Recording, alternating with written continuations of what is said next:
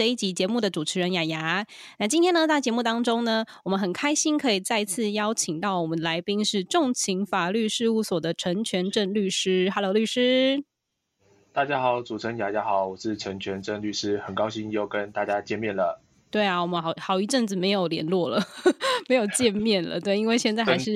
这个疫情的关系，所以哦，大家还是要注意安全哦。虽然已经开始微解封了，那我们今天呢很开心，就是再次可以跟我们副所长陈律师聊聊。因为上次律师在节目当中有跟我们分享网络图片啊，或是梗图制作，或者是说作品在二创当中它有哪些著作权的观念，那以及要怎么样去保护自身的著作权的权益哦。也希望大家在节目当中获益。良多。那其实这两年在台湾，像我们现在做这个节目也是 podcast 的节目，它的频道其实蛮多的，而且变成一种新的媒体的趋势。那当然，现在也很多人就是想说啊，我要当网红啊，然后呃很害羞，想说啊剪影片很麻烦，然后又觉得很怕自己是不是啊长得不够好看等等的，所以也开始变成说想要做 podcaster 来利用声音来去当一个另类的网红。所以我们想说，今天我们跟律师就来聊聊 podcast 这个主题好了，就是。我们做 podcast 这件事情，到底会遇到哪些著作权的问题？好的，那这个部分的话，就是我也觉得这一题其实，在呃这一两年来变得非常非常的重要。那我们就借借由今天的呃这一次的这个呃内容，我们来做一些讨论，没有问题的。是因为我想说，律师现在应该对于 podcast 也是越来越不陌生了嘛？之前应该没有类似的经验，对不对？之前其实对比较少，反反早先是上广播嘛，然后后来开始可能是录制一些直播啦，那或是这一种就是座谈的活动，那呃其实最近也开始有蛮多这种 podcast 的露出的一些呃方式。嗯嗯，对，所以其实声音真的还蛮方便的，而且呃，声音就是让大家会觉得比较容易接受。那现在做这个 podcast 的这个节目的类型非常的多，像很常我们会见到的就是说故事啊，一些说书型的频道。那有些人他们就会在节目当中去把整段故事、小说或者是直接。朗读书籍等等的内容，然后去分享说哦，我其实他很喜欢这本书，然后里面讲的文字是什么，然后也顺便分享自己的心得。可是我蛮好奇，就是呃，如果是初入这个 podcast 的创作人，他们在挑选制作节目的类型的时候，是不是有一些该注意的地方啊？毕竟他把整本书都念完的话，好像就直接会伤害到著作权这件事。嗯，对这个部分的话，呃，我也来说一下，其实。这个问题很常被呃问到了。那首先哦，就是我自己也发现说，其实现在的这个 podcast 的节目的类型是很多元的。那像刚才主持人雅瑶提到的这种说书啦，然后另外的话，也像是有这一种就是聊天对谈啊，评论时事，或者说这种知识型流行的这种音乐的介绍，其实也都很常见。那我自己的话呢，就是呃，我大概有时间，我也会抽空去听一些跟创业有关的 podcast 的节目。我觉得这些对都是很好吸收知识的一个管道啦。那再来的话是说，就是我们也知道说，制作一档 podcast 节目的这个最小成本其实就呃一人一机嘛，哦，一个人一台电脑就可以完成的，其实它的成本很低哦，相对于这种广播啦或拍影片来说也很简单，所以对于这种。初入 p a c k e t 的创作者来说，哈，呃，除非啦，这个内容是自己这种凭空想象的，比如说那种单纯的这种闲聊对谈的这种方式，或者说讲的是这种呃自己创作虚构的这种故事等等，那不然的话，其他的这些节目的这个内容或多或少都会有利用到哦这个他人著作的情况。哦，举例来说，像是刚才这个主持人有提到这种朗读书籍的节目，它就可能涉及到。这种语文著作的重置跟公开传输啊，然后另外我们也有看到一些是这种呃介绍音乐的 p a c k e t 的节目，那这个部分的话哈，不管是呃单纯介绍或者说播放翻唱他人歌曲的这一种类型啊，那则会是涉及到重置和公开传输他人的这种音乐，就词跟曲的部分以及录音著作哦，这个是指说。翻唱的时候播放录有声音的这个唱片当背景，那其实呢，我刚才讲的这些利用的这个行为，原则上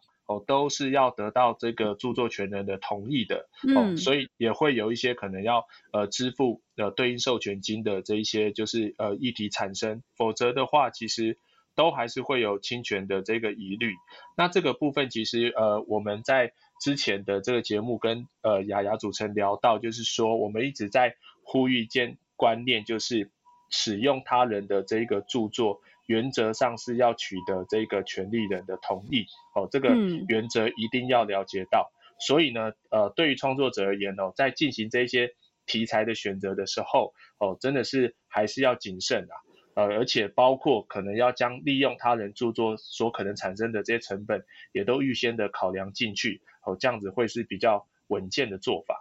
嗯，的确，取得别人的同意是首要的这个重要的步骤。之一啦，那我也蛮想请教律师，就是题外话，万一我我我今天如果是朗读整本书的话，那当然是会有直接侵权的问题。那如果是我融会贯通之后，用我自己的看法，然后我的表达意思把它呈现出来的话呢？因为像我们现在很常看网络上啊，什么 d c a r 啊，或者 PTT 的一些文章，然后我们就会在聊天的过程当中。跟听众朋友分享说，哎，我看了网络上的某个版，然后它是怎么样的一个故事？像这样子的话，会有呃重置或者是侵害著作权的问题吗？嗯，了解了解，这问题其实是非常非常重要的啦。那我来说一下，就是刚才讲到的这种文章或者说书籍也好，它其实都是这种著作权法上面的这个著作。那文章书籍会是这种语文著作，然后我们刚才有讲到说像。音乐嘛，那这个音乐的话，那它可能会是音乐著作；那电影的话，则是视听著作。那呃，以这种书籍来说的话，哈，就是如果是在这个 podcast 的节目当中，那我们是这种。逐字啊，逐页的这种朗读，它可能一集哦念一个章节段落哦，那这样子分级的去做使用，那其实这个基本上就是跟刚才讲到的这个著作权法上面的重置和公开传输，那它的这个行为是等同的哦。但是呢，哦，如果今天啦，哦，我们不是这种单纯的这种朗读哦的这个情况，而是我们把这个书籍里面。哦，那它的这一些内容哦，那我们经过这一个就是呃阅读之后，然后我们去把它解译哦，把它反刍，那变成自己的这个想法，变成自己的这个思想，那我们再把它表达出来。其实呢，这已经是所谓的这一种。心得跟评论的，那这一块的话，因为著作权法上面，其实它保护的是哦本来书籍具体的这个表达的结果，但是呢，我们这一种经过抽象转化哦，再重新表达出来之后的这些内容，它已经是很思想的这个层次了，所以在这个情况之下，它就比较不会构成所谓著作权的侵害。我举个例子来说，因为我自己。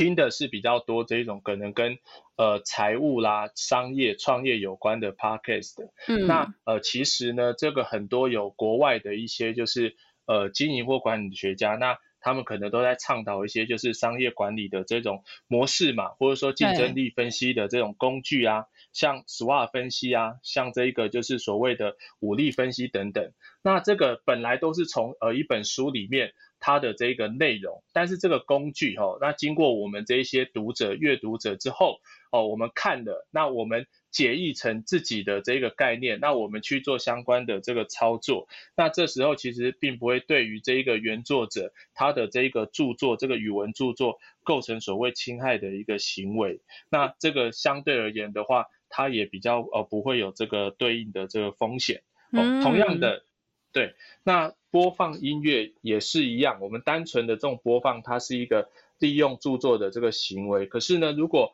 哦，我们是去哦解析他人的这个就是诶乐曲的风格啦，或者说去做一些介绍哦，那这个也比较不会有侵权的这个问题。那当然呢，这边我可以再往下讲一点哈，就是呃，我们刚刚讲到说可能介绍他人的这个音乐，那如果单纯我们全部都用讲的话。那这个其实听起来也一点都不吸引人嘛，对，所以可能必要的这个情况之下，我们还是会有部分的这一些就是呃音乐的这个节录。那这时候呢，其实就会呃另外的涉及到所谓呃著作权法上面合理使用的这一个议题。那这个合理使用的这议题，其实一开始我们呃也有聊过哦。那特别在呃这个情况之下。哦，我们可以去思考的是，哦，著作权法的第五十二条，其实哦，它有一个哦，是提到说是关于这种报道啦、评论、教学哦这种特特定的正当目的，有如果有这些需求的时候，我们其实是可以在合理范围里面去使用他人已经公开发表的这个著作。那在符合这个要件的情况下，它有一个重点啦，就是说，呃，我们要以自己的这个创作为主。嗯，那我们因为哦，我们要去说明我们自己创作的这一个内容，所以会使用到他人的著作。那以刚才的这一个就是歌手啦，哦，或是说呢，哦，这一些书籍或电影的这一个介绍。那我们讲完了我们自己的这一个评论，那我们附带的，我们也把哦这一些音乐的这个段落哦，那我们去做相关的这个播放。那在这样子的这一个情况之下，主要的是我们自己的这个评论分析看法，那次要的是我们连带的我们使用了一些这一些音乐的这个章节，那整整包这样子可以让听众哦会更有身临其境，更可以了解到我们想要传达的这个内容。那在这种情况之下，它可以呢扣到刚才提到的著作权法五十二条的这一个合理使用的这个情况。哦，那当然了，还是要呃这个注明出处、引用出处的这个要件也还是存在的。哦，那这个是刚才有提到说关于这一些书籍也好、音乐的这一个内容也好，那去做的一些介绍。哦，那它在呃这个著作权法上面的这个议题。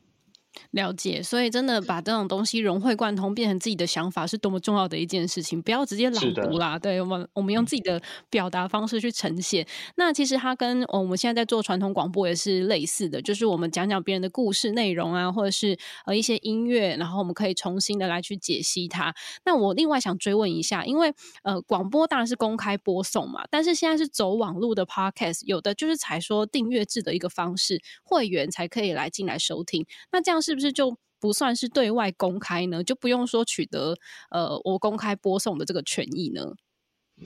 了解这个问题的话，其实也非常重要。呃，刚才呃主持人雅雅意思就是说，像这种透过订阅制或者说社团的这一种呃方式去做运作，它似乎就可以呢呃去规避所谓的这种公开给第三人而会有。呃，著作权使用的这个问题嘛，这个部分的话，其实过往我这边也看过非常多这方面的这一些就是操作的这个案例。那这边我想要澄清的是说啦，就是呃，确实哈，过往的这个 Podcast 或是 YouTube 都都有很多会认为说，只要呃透过这一些。呃，私密社团啦，或者说非公开的形式，或者这种呃个人的这种平台去做分享，那，他就可以比较去控管这个散布的行为，而不会有所谓公开侵权的这个问题。好，那或者是说他们呃也会有认为说哦，这一种透过订阅制的方式，它可以有效去控管收听的这一个人数哦，那这样子的话就不是公开了。可是呢，其实呃这样子的这一个观念哦，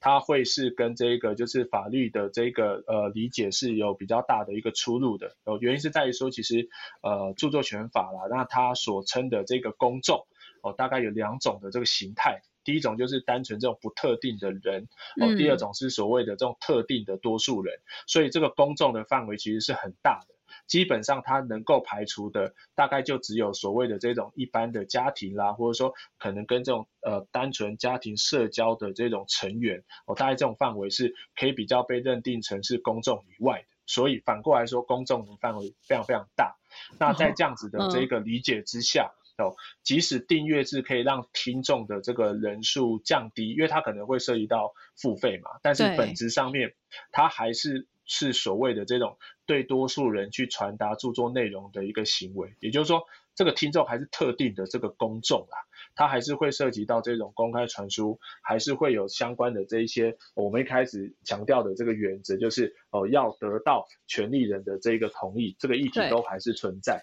没错哦，理解。所以大家不要就以为说我反正我都是只有的会员才看得到，就不算是对外公开。其实它也是呃公开的一种形式。那个其实我们刚刚跟呃律师就聊到说，呃，如果是我们自己融会贯通过后的心得，它确实是可以呃来跟大家呈现跟叙述的嘛。就那就是要注意到说合理范围的这个部分，合理使用。我想请律师再呃重新再跟大家。说明一次，就是我们的合理使用，它到底是要怎么样才叫做合理使用？这是不是也要经过那个呃一些机关单位来做最终的确认呢？好的，呃，这个合理使用的议题，它一直是著作权法上面就是很很大的一个问题啊，它不是这么好去操作。但是呢，就是呃，我们还是可以从就是著作权法上面的这一个规定哦，那去做讨论。那首先呢，这一个关于刚才主持人提到说，可能引用多少的程度啦，那他的行为才是所谓的这种合理使用。那这个部分呢，呃，我们至少可以先从哦著作权法，它有一条有这样的规定哦，这是在著作权法的第呃六十五条。对。那它其实有提出说，就是呃这个合理使用的判断哦，那至少哦要综合的。参考大概四点的这个因素啦，哦，这个是至至少要参考，它是一个哦立式的一个规定，不以此为限，但是它有特别提出四个重要的这一个呃标准跟要件哦。那第一个的话就是大家最耳熟能详的，就是说，哎，我们利用的这个行为呃的目的是什么？有没有盈利？哦，那当然如果是有盈利或者说这种商业用途的话，要主张合理使用，相对来说就。变得比较难，对对对对对对，然后再来的话呢，就是说，呃，我们利用他人的这个著作质量的这一个比例哦，比例的这一个多寡啦，哦，那这个是值跟量都要去做判断的，所以我们刚才有在讲哦，那一个。呃，因为评论、教学啦这一种合理使用，那我们呢可以有适当的去使用他人的这个著作，其实它也是有呼应到这里使用的这个比例，它也是要有一个范围嘛，而且这个范围特别强调的是说要以我们自己的这个创作的内容为主要的这一个部分哦，所以值跟量的这一个部分，呃，这个也是一个很重要的要件呐，哦，然后再来的话就是这种。被利用著作的这一个性质哦，那如果今天呢，这个被利用的这个著作，它比较偏向是这种史实型的或历史型哦，社会资讯的这种传达的话，那相对而言的话，比较可以去主张合理使用。最后的话呢，哦，那个法条上面还有提到一个要件是说，哦，我们利用这个著作的行为，到底会不会对原来的这个著作啊，对这个权利人他。哦，他的这个作品在市场呃价值的这个影响是不是会造成影响？哦，那如果有可能会造成市场排挤的话呢？哦，那这个部分对于权利人而言也是不利的。哦，所以的话要去主张合理使用，相对就比较难。哦，我举个例子来讲吧。如果今天呢，我们是整篇的这个文章，我们就照着念哦，即使我们是分好几集把它念完，哦或者说我们就是那之前 YouTube 或者说这种。就是呃网络的这一些影音啦，那哦直接把整个影片播出来，那这个等于说是利用全部的这一个著作，所以它的这个量就很强，它这个大家就没有主张合理使用的一个空间。那也有一种状况是说，哦我们在质量的这个部分，我们用的这个量哦这个数量。成分的这个占比虽然低，可是我们全部都是暴雷，都是精华的这个部分哦。比如说我一直在呃讲的是这个可能小说的这个结局啦，我们就这样照着念。那在这种情况之下呢，它也可能导致于说哦，这个读者因为他已经接受所有这种重要的这个资讯，然后我就不买了，不买了。对，那这个也会影响到呃著作的这个市场的价值啦。那所以呢，这些都会比较难以去主张合理使用，这个也是哦，Podcaster 这些创作者在呃创作行为上面应该要去思考的，这些都应该要去避免。所以我们其实也发现一些状况啊，就是说现在呢，呃比较有技巧的 Podcaster 他在经营这些呃节目的时候。哦，那他会技巧性的哦，在呃这一个内容当中，他不一定哦，或者说他会避免哦去揭露全部的这一个内容，就是说不会全部爆雷，他可能最后呢就会留一个收尾，就是说，哎，那有兴趣的读者哦，那呃可以去买这本书，然后去看他最后说些什么哦，我卖个关子哦，让读者自行去查阅。那或是还有另外一种状况是说，就是。呃，这些 podcaster 或是 YouTuber，他们如果确实哈，这些节目频道它就是附着于哦某个载体哦，或者说某个这个活动哦，比如说有些是它就是跟这个职业运动有关的哦，那它都会使用到很大量的这一些素材，那它可能就会去跟这个官方直接就去谈合作、谈授权，所以这个是确实逐渐在发生的一个情况。我觉得啦，哦，这个部分也。可以显示出啦，就是这个创作的这一些环境，它其实目前也已经在慢慢的有一些质变产生了。那不管怎么样，其实呃，我们必须要了解到的是说，呃，这一个著作权的这个议题哈，那对于现在这些新形态的这个创作来说，只会就是越来越重要。那最后补充的是，呃，就是刚才呃雅雅主持人有提到的，就是说这个合理使用哦的一个认定，确实没有错，就是这个不是呃我们自己说了就算了哦，如果真的有发生争议的时候，它其实最终是要由这个司法机关。来做呃最后确认的哦，那这个部分呢，既然是由司法机关来做最后确认，可能就会有一定的不确定性哦，那这个要请创作者务必的加以留意。好，那另外当然就是呃，有一个很重要的就是音乐的部分，因为很多人人会觉得，像刚刚律师有说的嘛，就是 podcast 如果一直讲话，没有放一些背景音乐，确实会有一点无趣。那像我们在网络上其实可以呃找得到一些免费的音效或音乐啊，那我们是可以在我们的节目里面把这些歌曲拿来运用的吗？好，这个部分的话，呃，一样是回到说这个音乐它的。权力的一个来源啦，好，那这个呃权力的来源，其实我们这边要强调的是说，首先呢，音乐歌曲它就是一个音乐著作，那包含词跟曲哦，那它透过演唱嘛，然后附着在这个 CD 或是呃这些载体成为的这种可能 MP3 的格式上面，那会有另外一个所谓的这种录音的著作，那这些其实它都是会有独立的这个权利，那这时候我们如果要去用这个。录音著作或是音乐著作的时候，哦，那我们哦原则上其实是要得到哦这个呃权利人哦可能是作者，或者是说现在比较多的是他们呃委由这个集管团体哦那去做相关的这些授权的这个管理哦，那这个是呃原则的一个使用方式。那接下来的话，我们也发现了，就是说呃因应这一种新形态的创作的这个模式。其实目前在网络上面也有很多哦，这一个提供商业使用的这一些音乐，对，那这一种音乐的这个资料库，那有些呢是呃需要付费的，那有些呢可以是呃这个不需付费去做使用的，像是 YouTube 本身它也会有提供这个免费的音效跟音乐的这些无版权。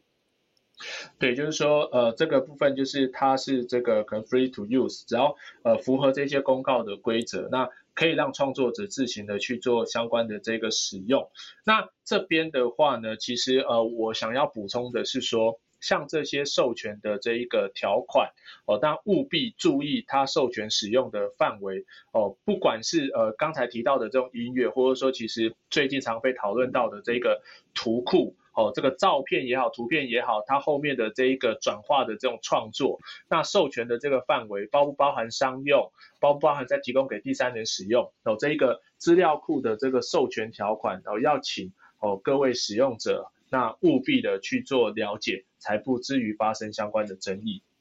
哇，这样其实我觉得要了解也不是很容易耶，因为很多人他认为 podcast 我这做节目可能是免费的，然后你也不知道后续是不是做商用的。那像刚刚其实有一直再三提到，就是说我们还是使用之前确认一下，呃，是不是取得这个创作者著作权人他的同意，这件事情非常重要。那如果我真的很想要用呃其中的歌曲当做片头，那我该怎么取得音乐的授权呢？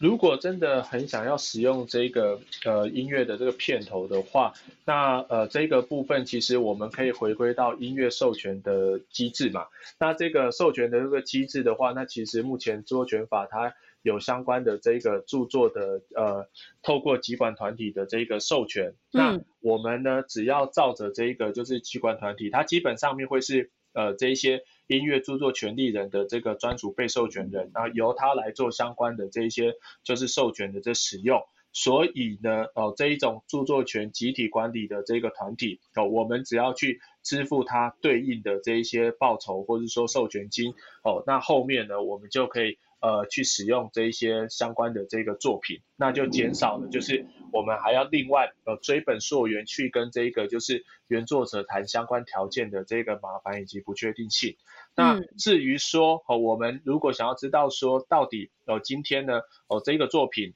哦，那是由哪一个集管团体哦来做相关的这个管理，或是说哦这一个作品它到底哦有没有哦这个授权给集管团体去做管理，这个其实都可以向呃我国的这个智慧财产权的这个主管机关，也就是知识产局哦的网站上面，我们可以去做查询。嗯，了解。哎，真的非常谢谢律师，因为我觉得今天这一集很实用。越来越多人踏入 podcast 的领域，那当然就是会遇到刚刚说的这个著作权的侵权问题，不管是音乐啊，或者是文字等等，所以真的相当的重要，也请大家务必要牢记在心，因为一个不小心，你真的就很容易会侵害到著作权。那今天非常谢谢律师哦。那接下来下一集呢，我们也会继续跟大家分享 podcast 的著作权归属到底是属于谁的。所以，想要继续准时收听下集的你呢，你要赶快按下节目订阅，就不会错过这个节目的讯息。那我们就下集再见喽！今天也非常谢谢律师，谢谢，谢谢主持人，谢谢各位听众，我们下次见。是是是，那也不要忘了，就是我们还可以到著作权原创我挺你的粉丝团上面，会不定时的办抽奖活动，希望大家可以继续锁定我们的节目。大家拜拜，拜拜。